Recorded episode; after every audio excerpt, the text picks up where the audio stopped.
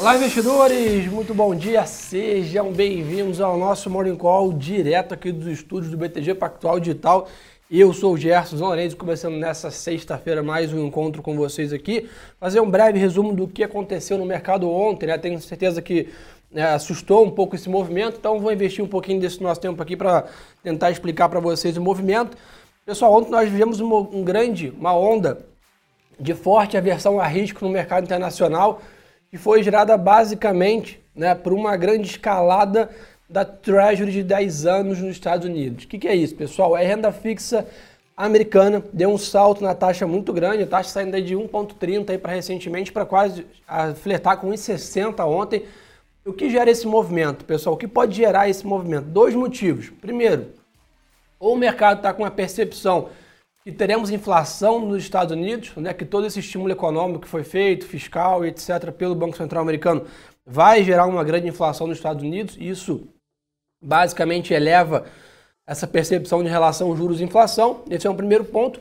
E o segundo ponto né, que leva os investidores a buscar esse tipo de investimento é aversão a risco, preocupação com valuation, mercado esticado é, e etc. Então, basicamente, ontem foi uma grande corrida a proteção. E naturalmente, quando a curva de juros abre, né, como nós chamamos aqui né, no mercado, isso prejudica as ações. Nós tivemos aí a pior queda dos índices lá fora desde né, de outubro. Né? Então, S&P, Nasdaq, Dow Jones, todos em queda livre. O mercado ontem vendendo ações, comprando dólar, comprando renda fixa americana, que nós chamamos aí movimento clássico de risk off no mercado internacional. Então, esse foi o principal driver ontem desse pessimismo.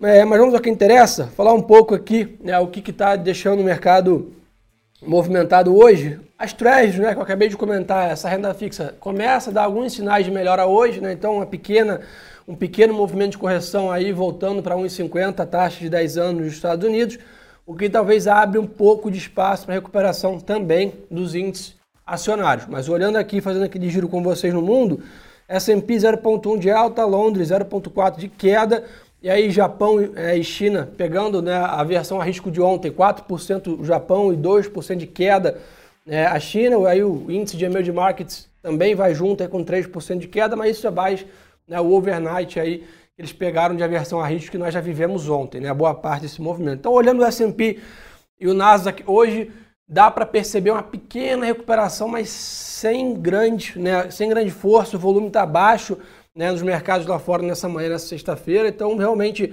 essa queda de ontem, pelo que parece, veio para ficar. Né? Acho difícil a Bolsa recuperar hoje, por exemplo, a queda de ontem.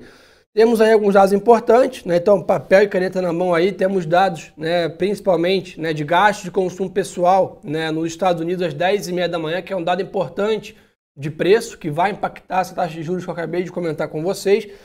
Então precisamos ficar bem é, atento a isso. Tivemos divulgação do PIB da França né, nessa madrugada do quarto TRI de 2020, com queda de 1,4%, acima da expectativa. Era normal é, essa queda do PIB, né, devido às questões da pandemia, e acabou que o PIB veio um pouco melhor. Isso ajuda a segurar um pouco os mercados na Europa também.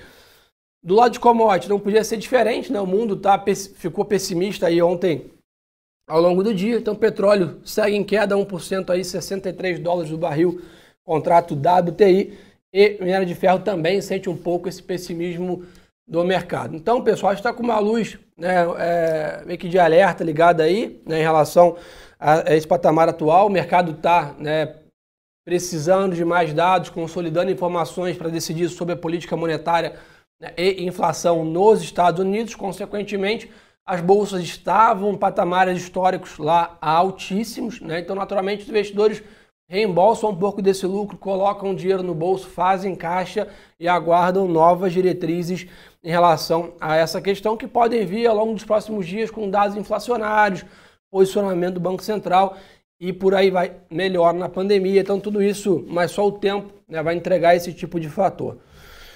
Um outro ponto importante, temos aí é, o, o, encontro no G20, né, as 20 principais economias do mundo, né, um encontro é, online, é claro, devido à pandemia, uma reunião virtual, com os 20 banqueiros centrais do mundo. Então, as 20 maiores né, autoridades monetárias do mundo vão se encontrar numa reunião hoje, então vamos ficar atentos sobre isso. Perceber se sai alguma declaração em relação a isso, principalmente inflação é, nos Estados Unidos. Então vamos ficar bem é, atento a isso. Então esse é um pouco do panorama do mercado global hoje, tá, pessoal? Brasil, o que a gente tem para comentar aqui?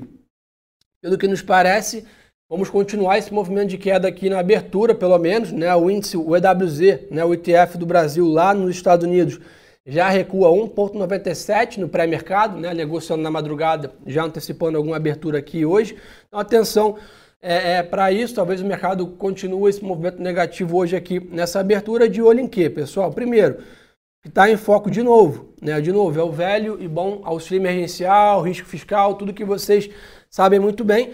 O presidente do Senado, Rodrigo Pacheco, confirmou que a PEC ficou para a semana que vem provavelmente discutida na terça e votada na quarta. E aí o que preocupou o mercado foi, né, é, o presidente Bolsonaro ontem disse que a proposta para estender o auxílio emergencial por mais quatro meses, até aí tudo bem, né, quatro parcelas de 250, era o que o mercado esperava, já entra em vigor em março. Então o que, que é a preocupação? Março, segunda-feira.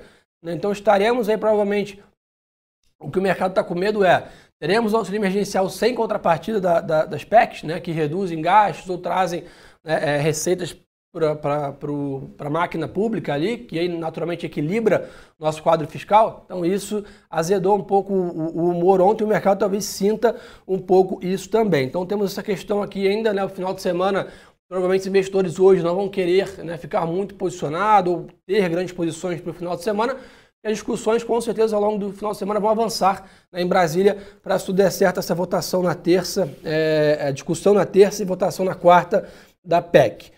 Um outro ponto, né, seguimos ainda em níveis elevados da pandemia, né, UTIs aí é, é, em níveis aí altos, é, em principal, 17 as principais capitais estão com níveis de UTI é, elevados. Estamos aí nessa linha da curva de 1.541 mortes e 66 mil novos casos praticamente em relação ao Covid. O Brasil segue né, é, em relação à vacina.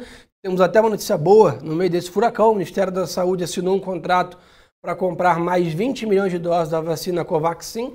Ou seja, né, a gente ainda está vivendo né, o pesadelo da pandemia no, aqui, olhando para baixo no curto prazo, mas olhando né, mais à frente, a, o estrutural, a estratégia da vacinação segue em curso. É uma estratégia demorada, naturalmente, vacinar um país continental como o Brasil não é uma tarefa fácil, demanda infraestrutura e tempo, mas que nos parece que está em progresso né, essa, essa atuação, que deixa a gente né, um pouco mais otimista olhando para a pandemia nos próximos 30 dias, tá, pessoal?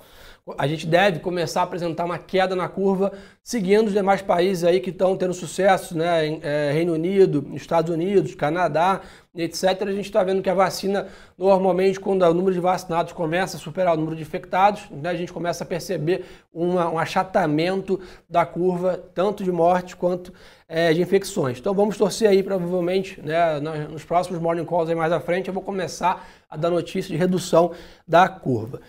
Aqui no Brasil, estamos com a agenda um pouco mais vaziadas, temos aí taxa de desemprego nacional, né, às 9 horas da manhã, daqui a praticamente 19 minutos, e também Banco Central ofertando 16 mil contratos de swap. Não sei se vocês perceberam ontem, o Banco Central interviu na moeda algumas vezes e fez pouco preço, né, para entender o tamanho da volatilidade que o mercado estava. Né? A gente viu o Banco Central vendendo praticamente 3 bi de dólar ali em alguns momentos e não fazia nem cócegas no mercado muito comprador né, de dólar, pessoal realmente buscando proteção na moeda americana sem dúvida. Então acho que vale a pena ter um pouco mais de atenção aí nessa questão do dólar, né? Quem gosta de operar vendido, vamos dizer assim, cuidado com reversões mais fortes, que o mercado globalmente está comprador de dólar e hoje continua. Então, dólar index lá fora 0,3 de alta, ou seja, dólar batendo em todas as moedas. Então, tendência estrutural agora de curtíssimo prazo, dólar forte. Dólar forte, juros fortes e bolsa mais fraca. Isso é o que dá para perceber é, de dados aqui nesse, nesse curtíssimo prazo.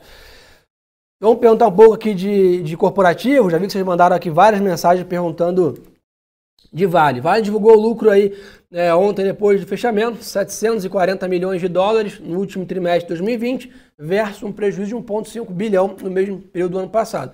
Resultado, apesar de ter ficado um pouco abaixo das estimativas, na visão do BTG Pactual, a gente viu um conjunto sólido de resultados.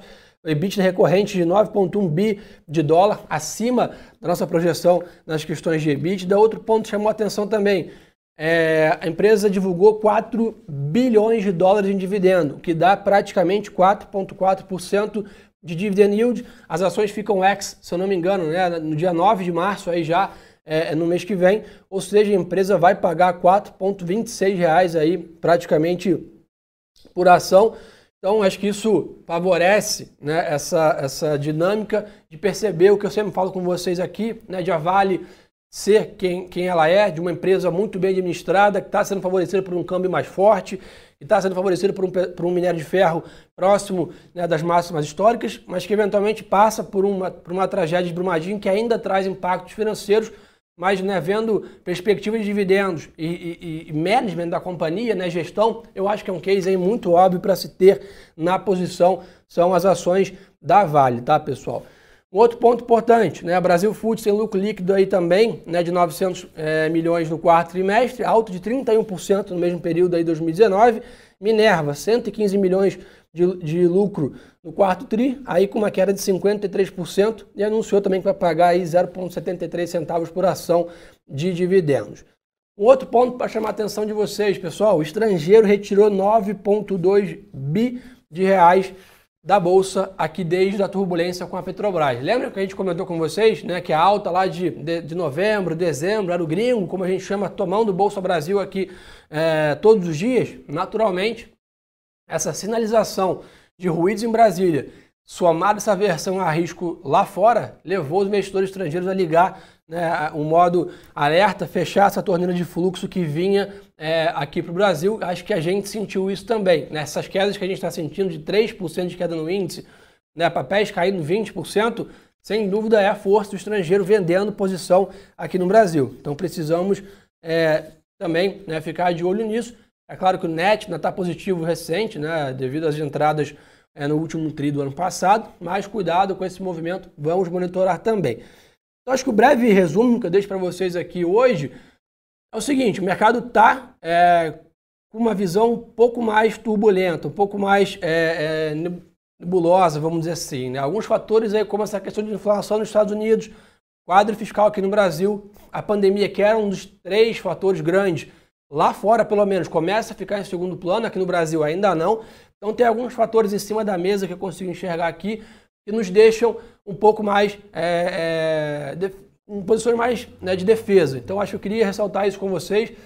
Mantenham suas posições compradas em dólar. A gente sempre fala com vocês aqui todo santo dia para manter 10, 15% da posição do portfólio comprado em dólar.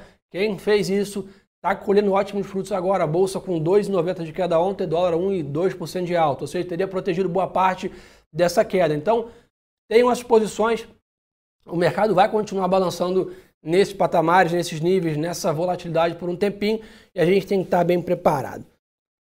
É, vamos ver o que estão querendo saber? Vamos trocar uma ideia aqui, turma. Muito obrigado aí, quase 3 mil pessoas ao vivo com a gente aí. Muito obrigado por vocês participarem do maior Morning Call do Brasil, né? Pela confiança que vocês depositam aqui em mim. Muito obrigado por isso. Bom dia para todo mundo, ótimos trades.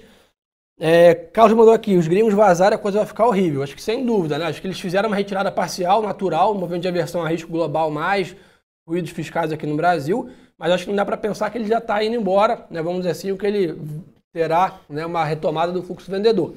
Se isso acontecer, sem dúvida vai pesar aqui no nosso mercado. É, tá, tá, tá, vamos ver. Sérgio mandando aqui parabéns pelo Morning Call, obrigado. Tony mandou aqui, dólar sobe até quando? Tony, vai continuar dessa maneira até que a gente tenha uma visão clara da política de juros nos Estados Unidos e resolva a questão fiscal aqui no Brasil, o que deve demorar pelo menos aí, chuto eu, mais quatro, de quatro a seis semanas para a gente ter uma visão melhor, o mercado se acalmar em relação às taxas de juros lá fora e aqui no Brasil algum equilíbrio aí nas PECs e reformas então, pelo menos aí é uns 45 dias. Até lá, eu continuo vendo dólar mais forte. Né? Dificilmente consigo pensar na moeda com esses fatores em aberto aí negociando a 5,20, por exemplo. Então, vamos se acostumar que eu acho que tem mais amplitude ainda para o mercado ficar volátil para cima do que para baixo no câmbio nessa, nessa, nessa visão, tá? Vamos ver mais o pessoal. Pereira mandou aqui falar da Vale, já comentei, resultado é um pouco abaixo das estimativas do mercado, a nossa visão muito robusto, com bons dividendos, é buy, continuamos comprado no papel sem dúvida. É... Carlos mandou aqui, Ricardo mandou também aqui, exato, mercado esticado. Então acho que não é, acho que assim, sim, o mercado está um pouco esticado, isso dá espaço para movimentos grandes de venda como o atual. Né? Quem acompanha o gráfico ali, quem está no YouTube, consegue perceber o que a gente está falando. Né? Você consegue ver o tamanho da perna de alta que o mercado fez ali de novembro até janeiro, né? sem parar. O mercado saiu de 90 mil para 120 mil pontos no único tiro. Isso gera que o Ricardo falou aqui de esticado e o mercado abre espaço para uma realização mais forte. Então, naturalmente, é ótimo ponto ficar esperto para isso.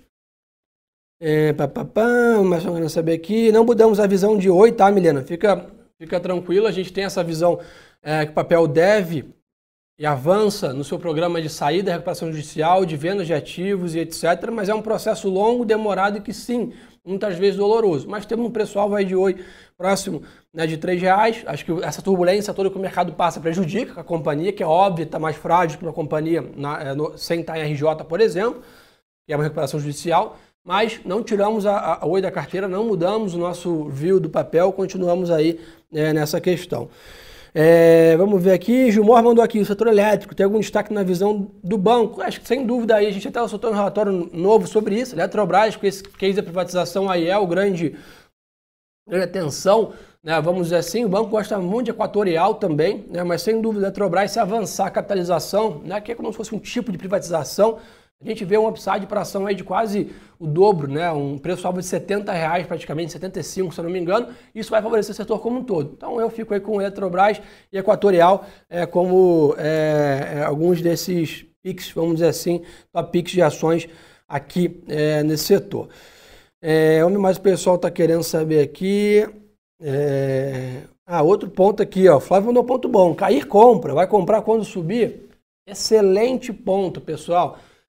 O que eu acho até né, que a gente precisa ter em mente, né, quando a Bolsa estava lá nos 120 mil pontos recentemente, Petrobras estava 30 reais, Vale estava 105, ninguém tinha vontade de comprar. Né? Quer dizer, todo mundo queria comprar, né? mas já não vou comprar agora porque já está no 105, eu queria comprar no 90, perdi a chance. Pessoal, a hora de comprar posições em bolsa é quando a Bolsa está caindo, né? quando você está vendo um movimento de oportunidade.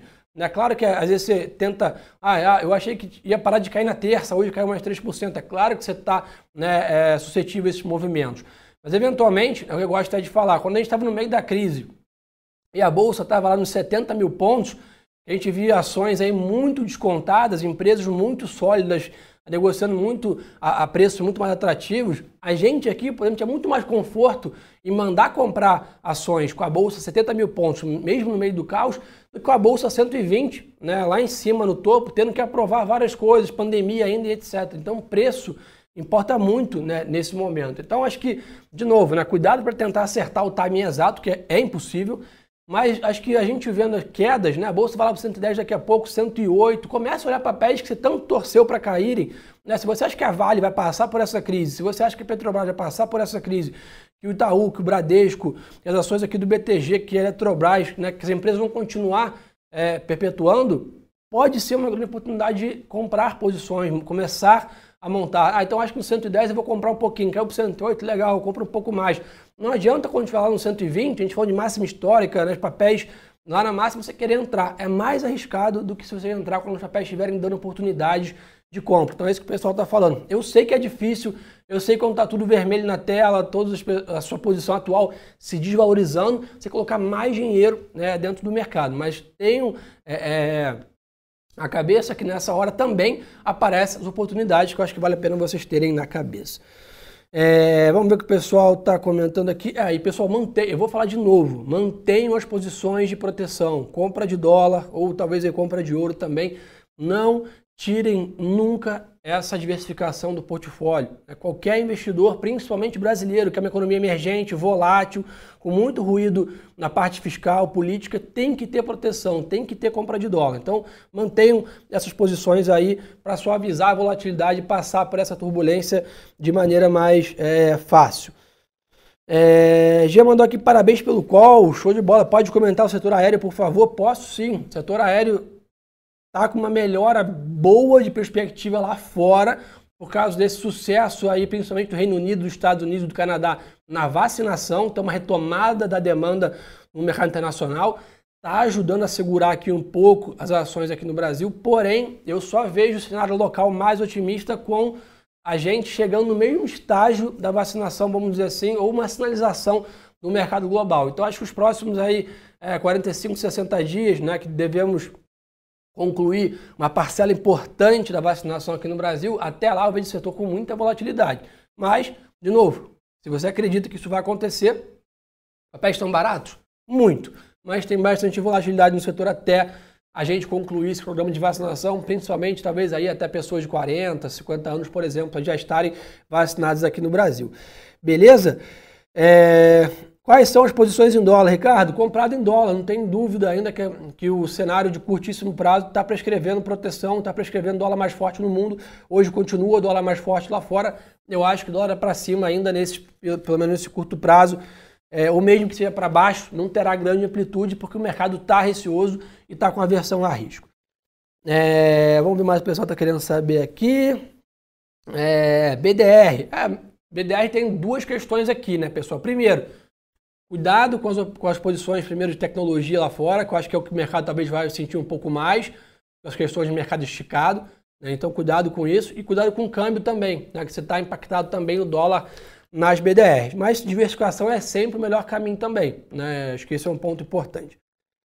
É, Alexandre mandou como comprar dólar. Dois caminhos, tá, Alexandre? Um, você pode comprar nosso fundo cambial, que na minha visão é a maneira mais fácil de realizar isso. Você entra na plataforma, fundos, é, BTG dólar ou BTG câmbio, ou você compra o dólar futuro na bolsa. Que aí tem chamada de margem, né, outros custos, que é, é uma ferramenta mais ágil, porém né, dá um pouco mais de trabalho. Turma, então acho que por essa semana é só ressaltar com vocês um ponto importante. Turma, aqui no meu Instagram, eu deixei aqui arroba Lorenzi, e a turma também do YouTube, tem lá um link para vocês conhecerem o curso de opções que eu estou fazendo. Lá tem diversas estratégias para passar momentos como esse, né, de, de cautela, onde a gente consegue tirar recursos, ganhar dinheiro no mercado com proteção e etc. Então, estou lançando um projeto aí desse curso com vocês. Quem quiser mais informação sobre isso, tá lá no meu Insta, arroba Gerson segue aqui no PIN, ou o pessoal do YouTube também está inscrito aí na, na, na, no bundle. E a gente acompanha com vocês também em relação a esse curso. Pessoal que mandou aqui que hoje foi show sensacional. Tamo junto, turma. Uma excelente sexta-feira de negócios a todos. Um ótimo final de semana. A gente volta segunda-feira sem falta e eu vou estar torcendo para você aproveitar o final de semana para buscar conteúdo, buscar informação, rever o nosso podcast. Também tem podcast semanal que saiu ontem à noite, está lá no Spotify, procura lá na página do BTG para buscar conteúdo e buscar bastante informação, porque vocês sabem muito bem que o melhor ativo é sempre a boa informação.